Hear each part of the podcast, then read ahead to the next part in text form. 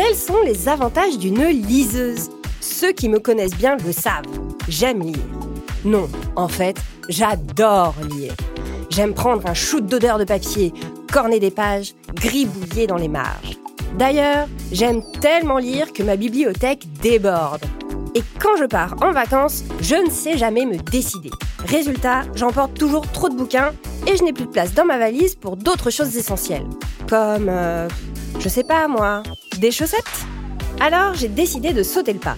Pour mon anniversaire, je me suis fait offrir une Kobo Libra 2. Pour l'amoureuse de l'objet livre que je suis, ça n'a pas été une évidence tout de suite. Et pourtant, plus je l'ai utilisée, plus elle s'est imposée comme un essentiel. Aujourd'hui, elle n'a certes pas remplacé ma collection de bouquins, mais elle ne me quitte plus.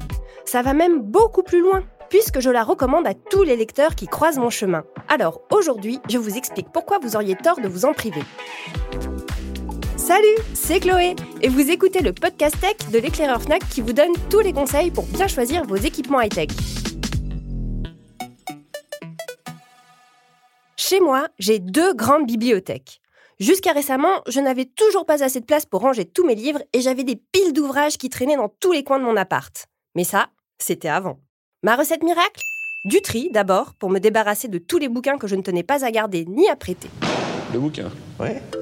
Mais surtout, j'ai troqué tous mes formats poches contre des EPUB. Stockés dans ma Kobo, ils prennent beaucoup moins de place que par terre dans le salon. Moi qui trouvais mon chez moi trop petit, je peux vous garantir que j'ai gagné quelques mètres carrés. En plus de vous faire gagner de la place, la liseuse prend soin de votre dos et de vos épaules.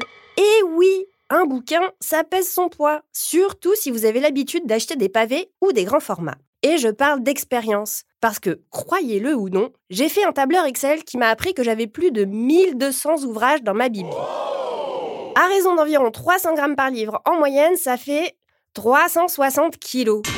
Alors oui, je sais bien que personne ne se balade avec 1200 références dans son sac, mais quand on part en vacances, qu'on ne sait pas quel titre choisir et qu'on finit par emporter 6 ou 7 livres pour deux semaines de congé seulement, bah, ça fait lourd dans la valise. C'est qui perd le Problème résolu avec ma liseuse. Non seulement ça ne dépasse pas 200 grammes, mais en plus, je n'ai même plus besoin de choisir. Avec les 32 gigas de ma Kobo, je prends les 1200, mais pas besoin d'opter pour une capacité de stockage aussi importante. Un e-book, ça pèse en moyenne 2 mégas. Je vous laisse faire le calcul pour votre bibli, mais rien qu'avec une Kobo Clara 8 Go, vous pouvez transporter 4000 bouquins. Le côté pratique de la liseuse ne s'arrête pas là. Pour une passionnée de lecture comme moi, ça ferait assez maigre sinon. La plupart des modèles existants aujourd'hui embarquent de très nombreuses fonctionnalités destinées à renforcer le confort de lecture. Je pense à toutes ces petites options qui permettent de surligner des phrases, d'annoter des passages, de retrouver des paragraphes grâce à des mots-clés. Tous vos changements sont indexés par la liseuse qui vous offre un accès instantané à l'ensemble de vos modifications. Le marque-page automatique est évidemment un must-have et ne risque pas de glisser au fond de votre sac par inadvertance, lui. Vous pouvez même en configurer manuellement plusieurs. C'est parfait si, comme moi, vous avez une fâcheuse tendance à corner les coins de toutes les pages qui comportent un passage intéressant.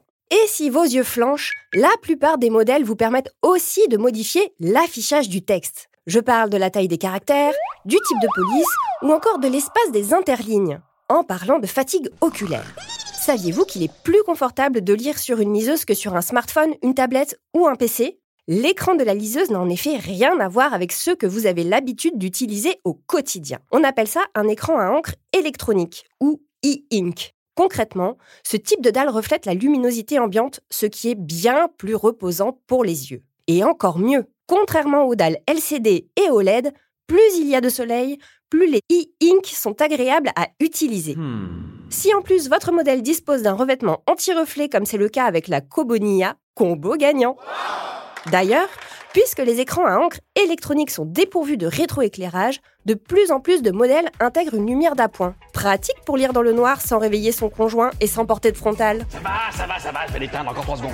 Vient enfin un critère essentiel avant de franchir le cap du livre numérique. Vous l'avez deviné, c'est le budget. Dans l'ensemble, on trouve des liseuses pour 150 à 400 euros. C'est un investissement, je vous l'accorde. Mais sur le long terme, si vous êtes un lecteur régulier, c'est bien plus rentable que d'acheter des livres papier toutes les semaines.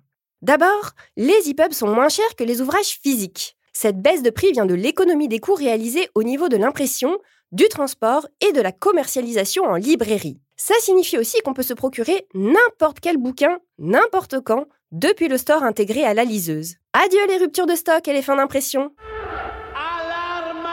Alerte bon plan Saviez-vous qu'il existait de nombreux ouvrages tombés dans le domaine public? Ça veut dire qu'on peut les consulter gratuitement dans leur version numérique. C'est votre portefeuille qui va être content. Je terminerai avec la question de l'autonomie. Quoi de plus frustrant que de tomber en rate de batterie en plein milieu d'un chapitre? Rassurez-vous, les liseuses actuelles tiennent plusieurs semaines entre deux chargements, ce qui vous laisse le temps de lire au moins deux ou trois livres sans passer par la case recharge. Vous l'avez compris, une liseuse ne cherche pas à remplacer définitivement votre bibliothèque physique, mais plutôt à améliorer votre confort de lecture au quotidien. Si je ne devais présenter que trois avantages principaux, j'insisterai sur sa légèreté, sa capacité à stocker des milliers de livres sans prendre un gramme, et ses options d'annotation pratiques pour éviter de corner toutes les pages et retrouver une phrase sans retourner le bouquin dans tous les sens. Et vous, plutôt livre papier, liseuse ou les deux?